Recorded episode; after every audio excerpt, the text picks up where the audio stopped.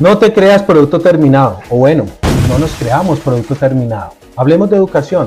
De la cuna a la tumba es una escuela. Por eso lo que llamamos hoy problemas son lesiones. ¿Y cómo afrontamos las lesiones con educación?